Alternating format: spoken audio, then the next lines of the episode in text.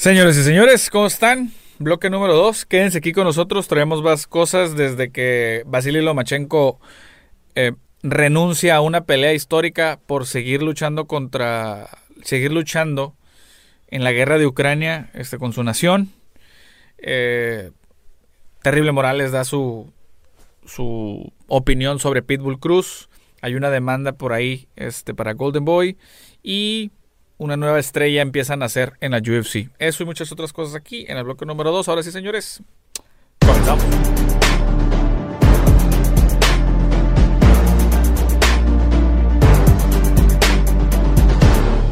Amigos, bloque número 2.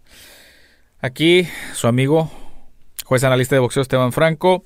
Y bueno, señores, Gennady Golovkin, el Triple G, como muchos lo conocen, demandó a Oscar de la Hoya está demandando a Oscar de la Hoya y a Golden Boy Promotions por un adeudo que tienen desde el 2018 a raíz de la segunda pelea con Saúl Canelo Álvarez por aproximadamente 3 millones de dólares o más, o lo que resulte. Em, sabemos que fue una, fue una pelea bastante mediática y recuerden que ese año la pelea entre Golovkin en un principio se pospuso. Se pospuso ¿por qué? Porque no este fue cuando Saúl dio positivo para clenbuterol.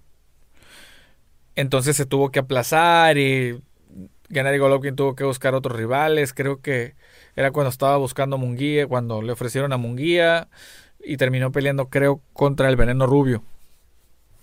Entonces, eh, a lo que tengo entendido, también hay una indemnización de pendiente de parte de Golden Boy hacia el peleador porque no se dio esa pelea. Y después, cuando se da la pelea, eh, le quedaron debiendo dinero a Gennady Golovkin, según es así, así como lo relatan.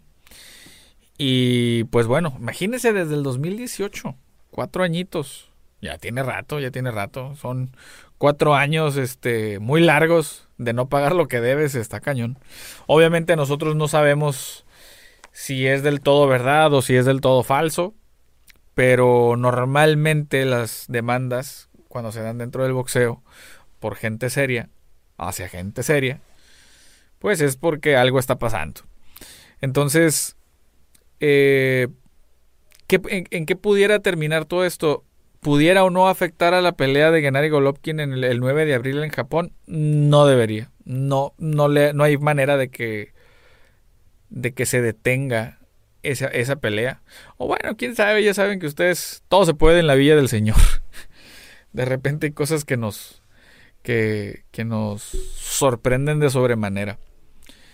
Pero, pero bueno, acuérdense que Golovkin va unificar, si mal no recuerdo, la, las 160 libras con Ryota Murata en el Saitama Arena allá en, en, Japón. Va a ser un tiro tototote, la verdad. Sí se me haría raro que le ganaran a Golovkin, pero sin embargo no es tan descabellado la opción, ya que Golovkin desde hace mucho tiempo tiene muy poca, muy poca actividad. Entonces viene de mucha inactividad en un tiempo prolongado y eso le puede pasar factura a alguien que va a subir al ring con 40 años de edad. Nada más se los dejo el costo. Puede, puede ser algo contraproducente. Sí, sí puede ser algo contraproducente. ¿Ustedes qué opinan?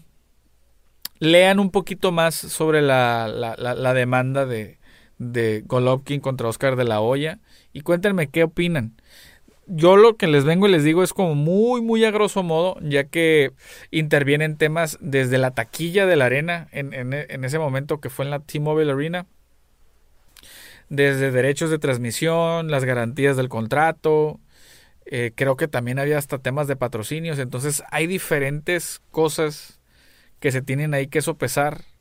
Creo que adelantos este, que le correspondían al, al promotor y, el, y los terminó absorbiendo Golovkin.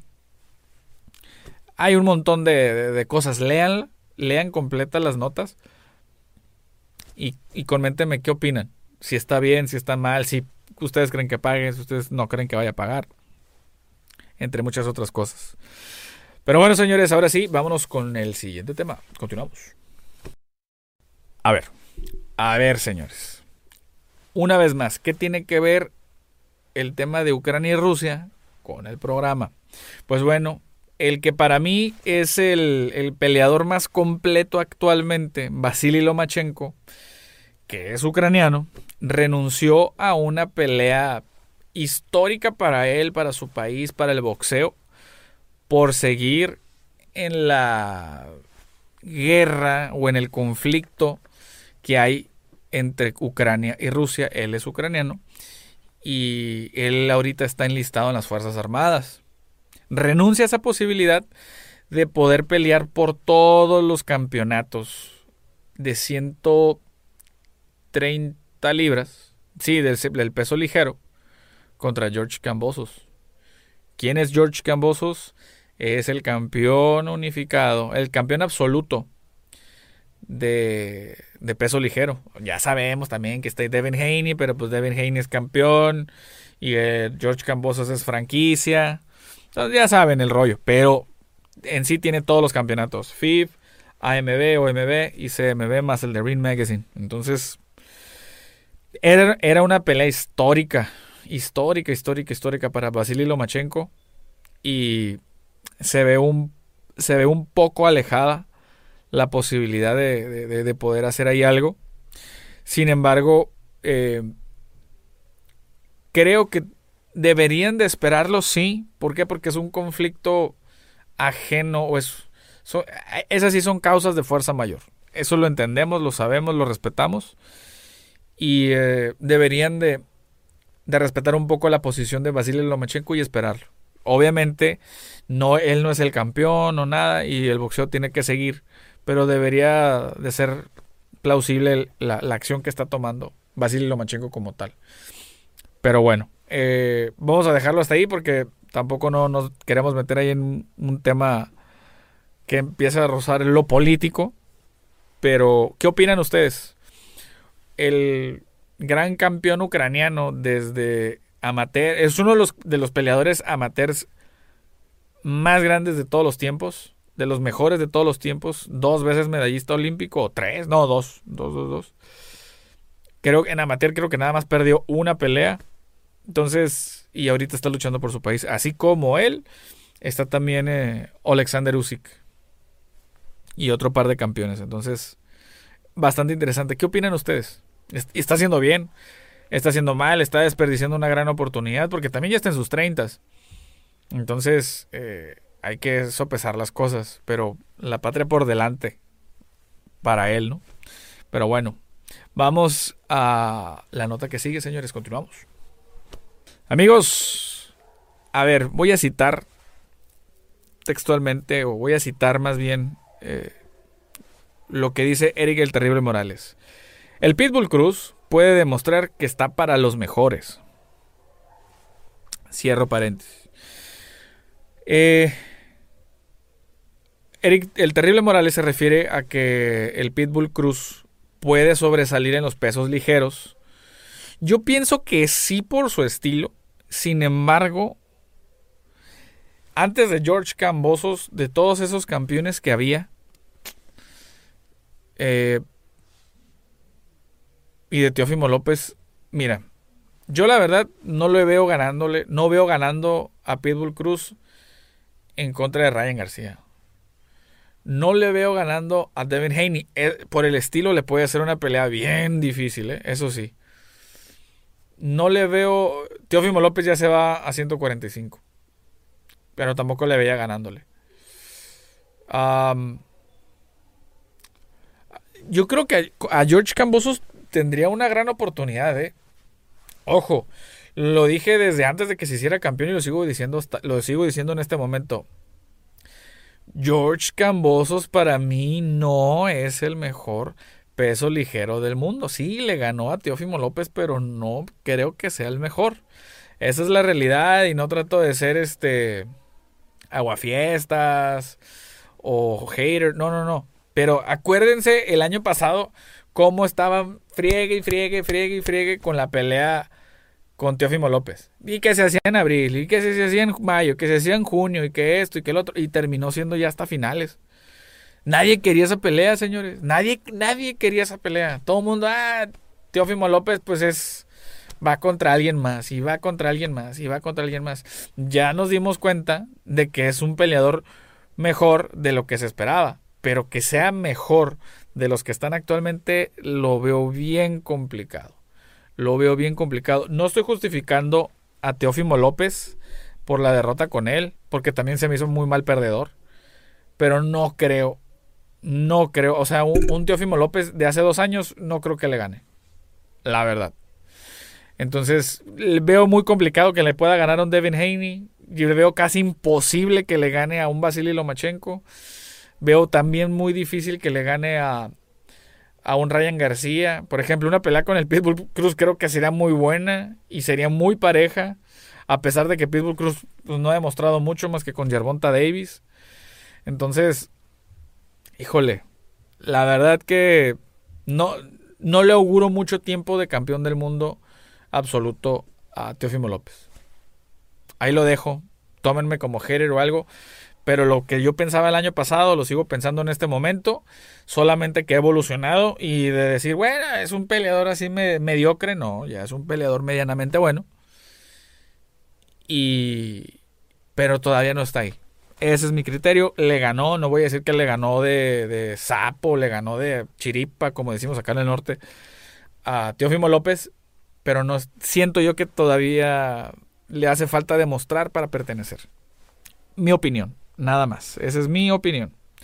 Y bueno, señores, ahora sí, vámonos con lo de la UFC. Señores, para cerrar el bloque número 2, la UFC se dio cuenta de que, y sobre todo Dana White, de que tienen un diamante en bruto. En, a partir de este UFC en Londres el fin de semana, donde peleó Patty de Patty Pimblet que le ganó a nuestro buen amigo Casula Vargas, un, peleador eh, mexicano de la ciudad de la Ciudad de México, que en algún momento de repente venía a entrenar acá a, Tijuana y de repente no lo encontrábamos. Le ganó, le ganó por sumisión en el primer round. Eh, se llevó, se llevó un buen, buen golpe al momento de, de los dos entrar al choque. Patty Pimblet, de hecho, se marea y se va al suelo para obviamente controlar y derribar a Casula Vargas, donde al final del día lo le propinó una sumisión. ¿A qué voy con todo esto? La UFC se dio cuenta de que con este muchacho tienen un gran futuro, ya que tiene un arrastre enorme, señores. Este muchacho, para los que no lo sepan, eh, búsquenlos uno güerito así de como con el cabello de el más bien trae como un peinado, como si le hubieran puesto una cazuela aquí en la cabeza, en la cabeza una olla. Y pero está, está, muy, muy, es muy simpático. Está, bastante simpático. Y es un peleador, pues sí, es un poquito parlanchín, de repente baila, etcétera, pero eso lo ha hecho desde antes de entrar a UFC. Y la gente lo quiere. Y él se dio el lujo de rechazar en dos ocasiones a la UFC ¿Por qué? Porque él decía, no, es que yo no me siento listo, es que yo no esto, es que yo no lo otro. Entonces ya cuando se sintió listo, entró y creo que todavía no está para los grandes porque está en la división más difícil de todas, que es el peso ligero, donde están todos prácticamente. Entonces, creo que la tiene muy complicada, sin embargo, creo que el buen Uncle Dana, ¿qué es lo que va a hacer? Va a ser un proyecto muy similar o igual al de Shannon Miley. ¿A qué me refiero con esto? Les te van poniendo riesgos calculados, riesgo, riesgo calculado y riesgo calculado y riesgo calculado.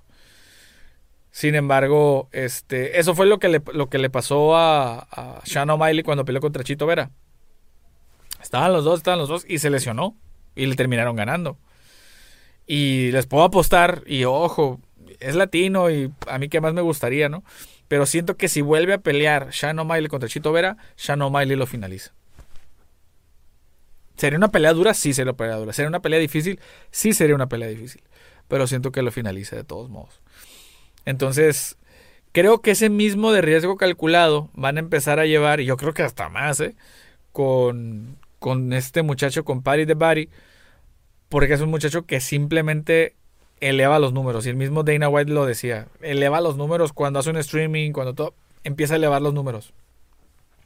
Empieza a elevar los números. Y poco a poquito lo empiezan a ver con los ojos así de Conor McGregor, de que si tenían, es un decir, 100 mil personas en, en, un streaming y se metía Conor McGregor, lo llevaba arriba de un millón cien mil. Entonces, ese tipo de, picos en audiencia eh, tiene la UFC con Party the Body. Entonces, eh, creo que tienen una estrella, creo que tienen ahí un diamante en bruto. No es un muchacho que ya está invicto, creo que tiene tres derrotas. Eh, pero lo van a cuidar y lo van a cuidar muy, muy bien, eso estoy segurito.